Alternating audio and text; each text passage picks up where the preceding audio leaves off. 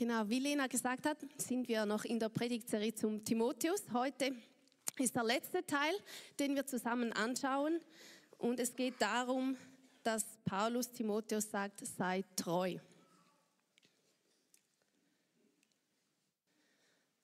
Jetzt stell dir vor, du bist an einer Beerdigung. Und zwar nicht nur an irgendeiner Beerdigung, sondern an deiner Beerdigung.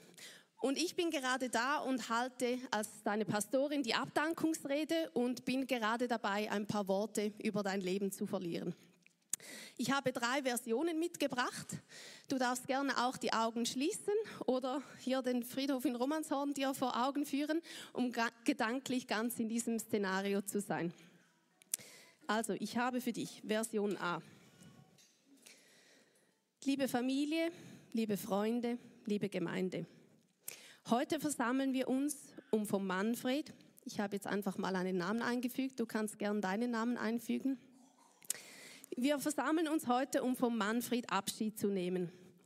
In seinem Bestreben nach Erfolg und Anerkennung vergaß er oft die Schönheit des Lebens und auch Zeit mit seiner Familie zu verbringen. Als Pastorin erinnere ich mich an die vielen Male, in denen er in der Kirche einschlief, wahrscheinlich völlig erschöpft von den Anstrengungen der Welt. Hinter seiner kühlen und unantastbaren Fassade haben wir alle gesehen, dass er auch menschlich war.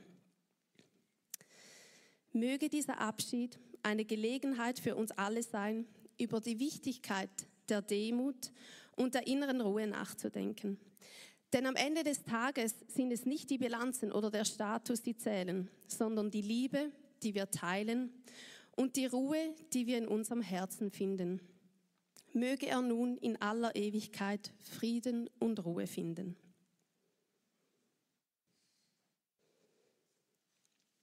Version B. Liebe Familie, liebe Freunde, liebe Gemeinde.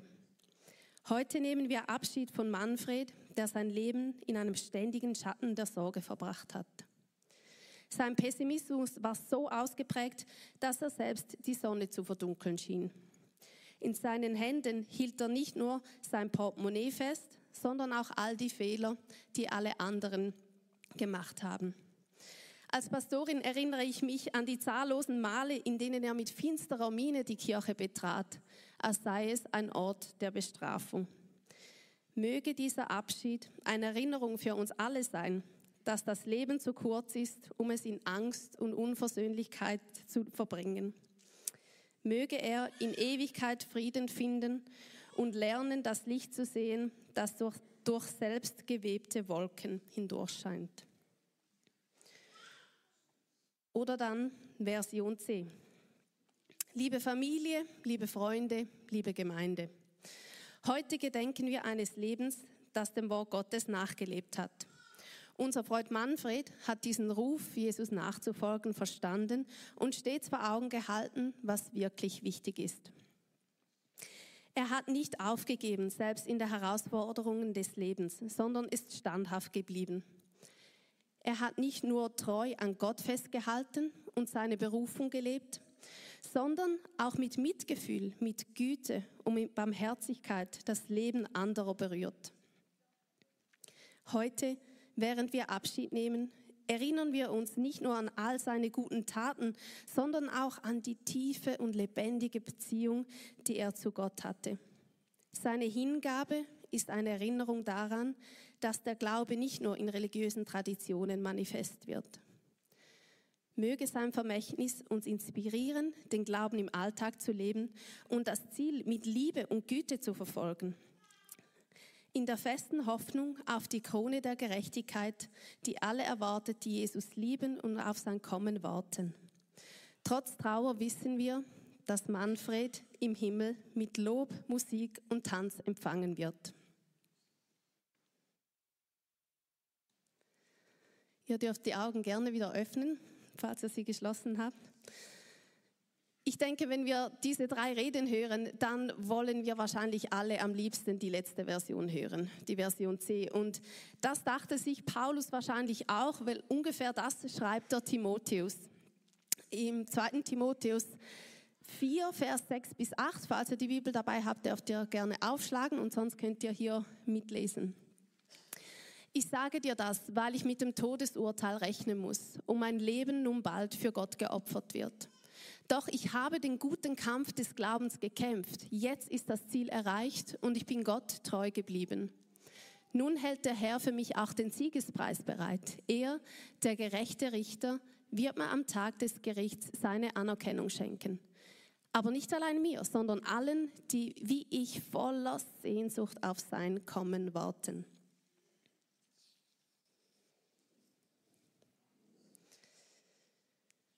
Damit wir verstehen, worum es geht. Ähm, Paulus und Timotheus hatten eine sehr, sehr innige Beziehung.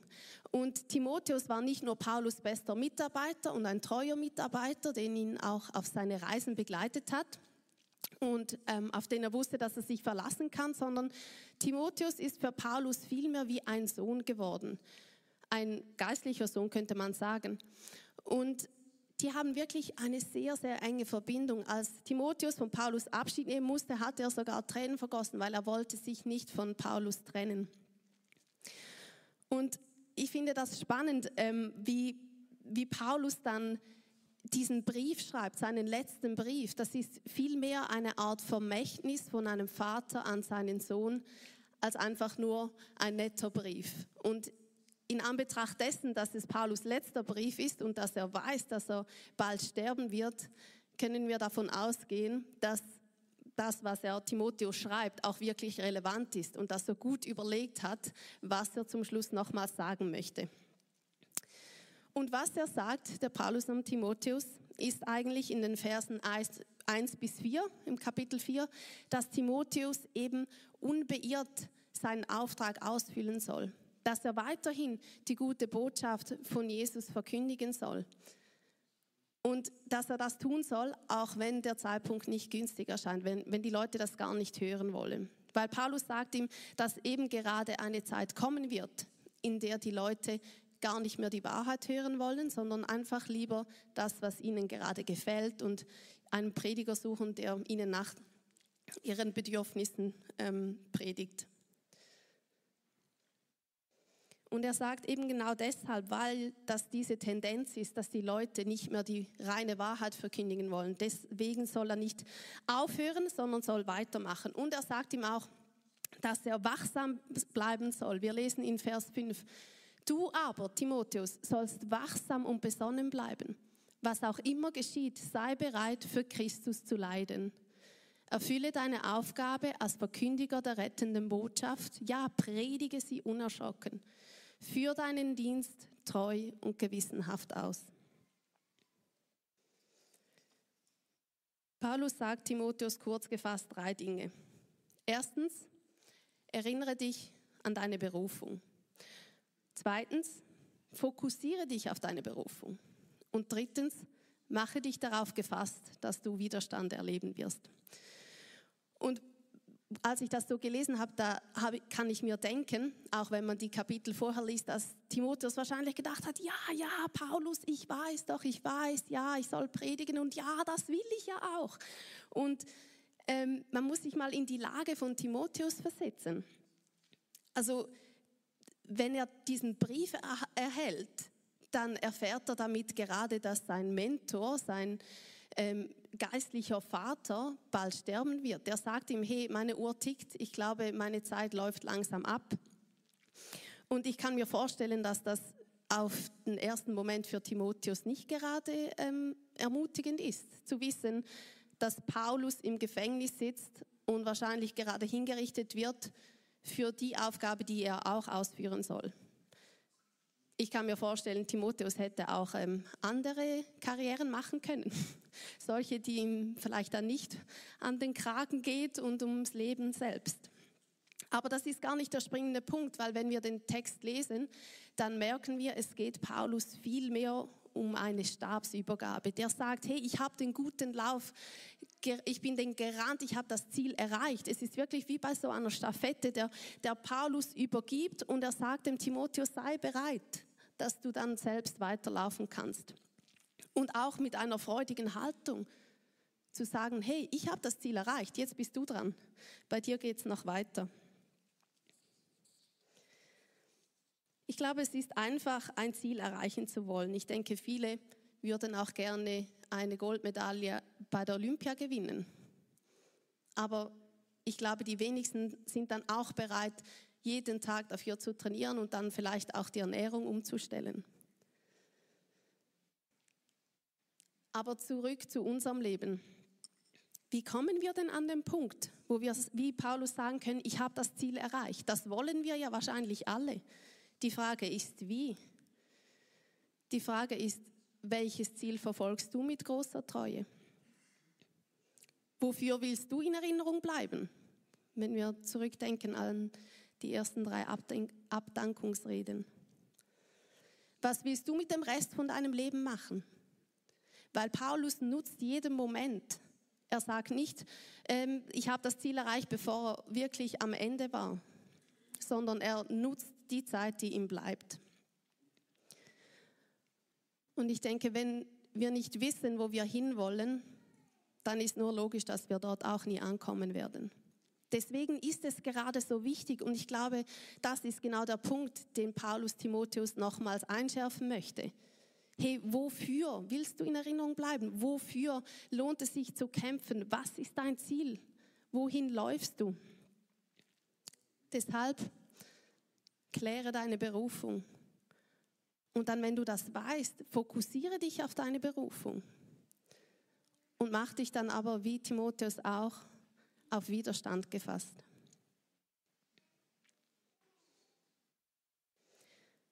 Paulus wusste, dass er berufen ist, allen heidnischen Völkern das Evangelium zu verkünden. Und auch Timotheus wusste, dass er die gute Botschaft von Jesus Christus predigen soll. Ihnen war das das Ziel vor Augen, aber ich möchte euch wirklich ganz konkret fragen heute Morgen, wofür möchtest du in Erinnerung bleiben? Was willst du aus dem Rest deines Lebens machen? Welche Ziellinie siehst du vor dir?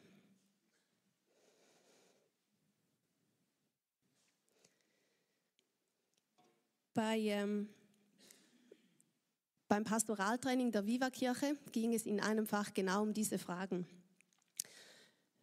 Wofür willst du in Erinnerung bleiben? Und alle diese Fragen. Und dann dachte ich so, uff, ja, schwierig, gute Frage. So spontan könnte ich die gar nicht beantworten.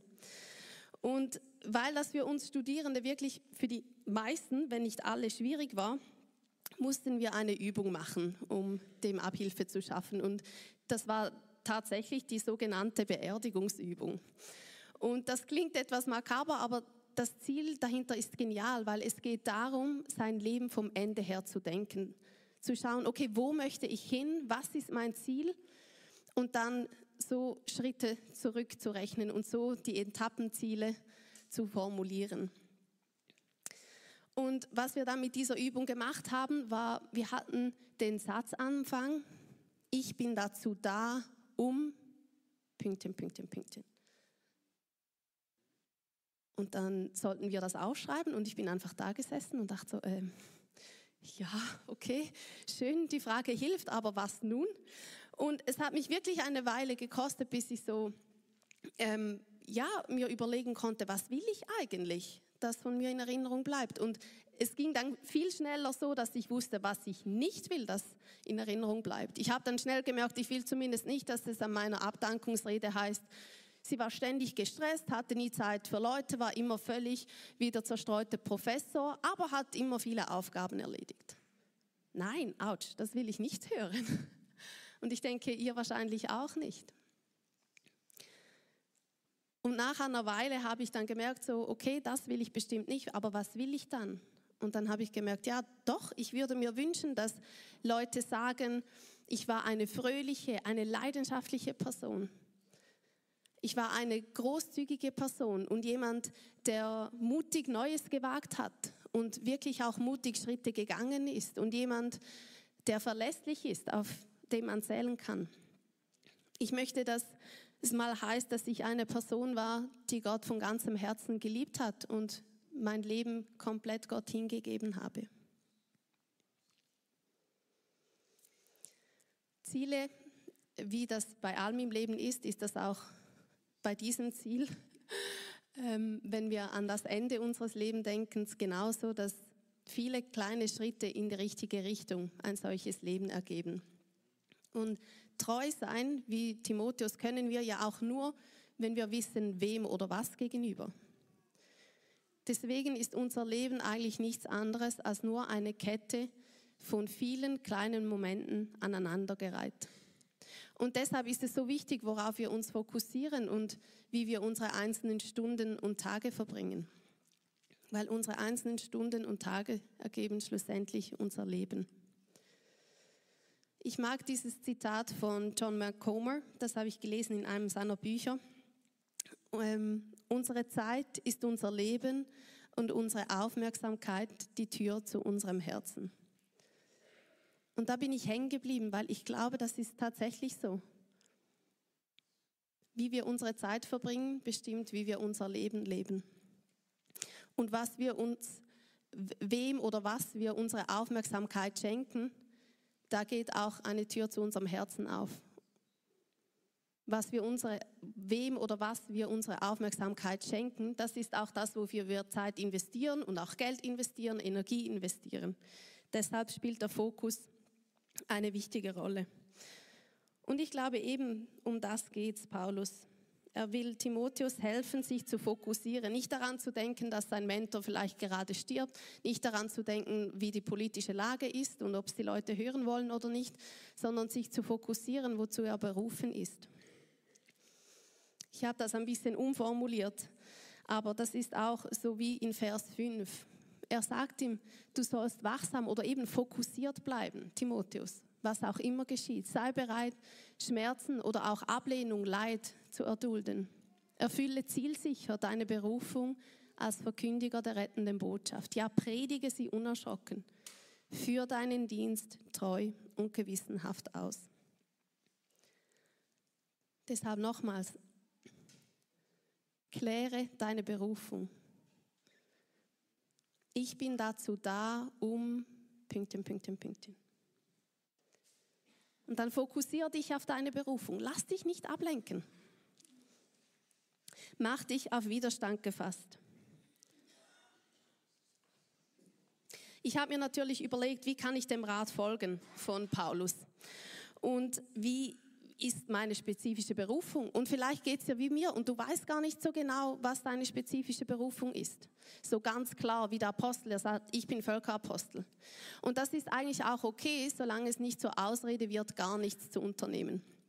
Sondern dann schreib dir vielleicht einfach zwei, drei Dinge auf. Fasse es etwas breiter, aber schreib dir nicht 25 auf, sondern fokussiere dich auf ein paar wenige Dinge. Und so habe ich gemerkt, dass für mich Fokus tatsächlich ein großes Thema ist. Und ähm, das eigentlich einfach, weil mich tausend Sachen interessieren und 76 Dinge, ähm, in denen ich mich engagieren möchte. Aber dann höre ich wieder Paulus sagt, fokussier dich. Weil wenn wir nicht fokussiert sind, dann können wir auch nicht zielsicher in Richtung Ziellinie laufen. Und deswegen lautet für mich ein praktischer Schritt, Ganz simpel, Single statt Multitasking. Weil ich habe gemerkt, beim Multitasking, dann habe ich das Gefühl, ich kann noch mehr in noch kürzerer Zeit erledigen und schlussendlich habe ich einfach nichts richtig gemacht und bin völlig zerstreut und habe die Hälfte vergessen oder die Hälfte falsch gemacht. Und eben, weil ich möchte halt einfach nicht, dass es am Ende bei meiner Abdankungsrede heißt, sie war ständig gestresst und ziellos und gehetzt. Und ein anderer praktischer Schritt, den ich gemacht habe, war, ich habe mein persönliches Mission Statement, also ebenso, was ist meine Mission im Leben, das wir im Kurs geschrieben haben, hervorgeholt, weil ich habe gemerkt, das ist sechs Monate her und ich kann mich noch nicht mal mehr so genau erinnern. Und das ist natürlich auch nicht das Ziel, wenn ich nicht mal mehr weiß, was ich aufgeschrieben habe, sechs Monate später. Und vielleicht hast du dir auch mal sowas aufgeschrieben und dann 20 Jahre nicht mehr darauf geguckt und gemerkt, ja, wo bin ich jetzt eigentlich? Was mache ich eigentlich? Deswegen habe ich mir das ausgedruckt und aufgehängt. Und falls ich jetzt vergessen sollte, wozu ich da bin und worauf ich mich fokussieren möchte, dann kann ich das als Hilfe wieder lesen, bis ich es dann hoffentlich so verinnerlicht habe, dass ich es nicht mehr brauche. Und vielleicht hast du jetzt auch schon eine Idee für einen ersten praktischen Schritt. Und das ist genial, dann schreib den auf und teile den mit deinen Freunden, mit deiner Ehepartnerin, mit deiner Lebensgruppe, sodass du dann die einzelnen Schritte auch feiern kannst und auch die Etappenziele feiern kannst. Das ist auch wichtig. Es geht nicht darum, Riesenschritte zu machen, sondern ein kleiner Schritt nach dem anderen. Und diese zu feiern.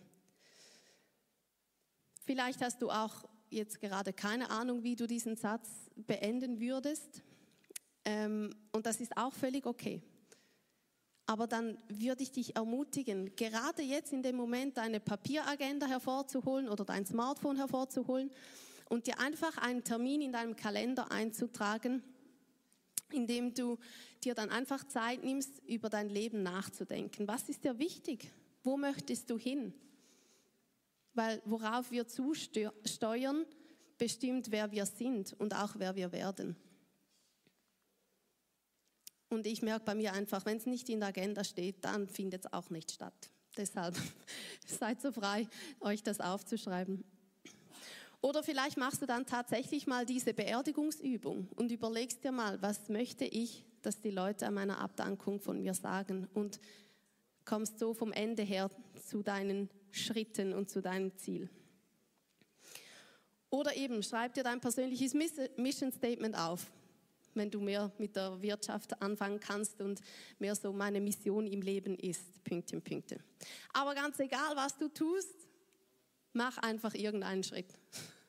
Mach irgendeinen Schritt, weil ein kleiner Schritt nach dem anderen in die richtige Richtung ergibt ein Leben, auf das wir dann eben wie Paulus zurückschauen können und sagen können, ich habe den guten Kampf des Glaubens gekämpft. Jetzt ist das Ziel erreicht. Schaut mal, das Ziel erreicht. Woo! Ich bin Gott treu geblieben. Nun hält der Herr für mich auch den Siegespreis oder die Siegesmedaille in meinem Fall bereit. Er, der gerechte Richter, wird mir am Tag des Gerichts seine Anerkennung schenken.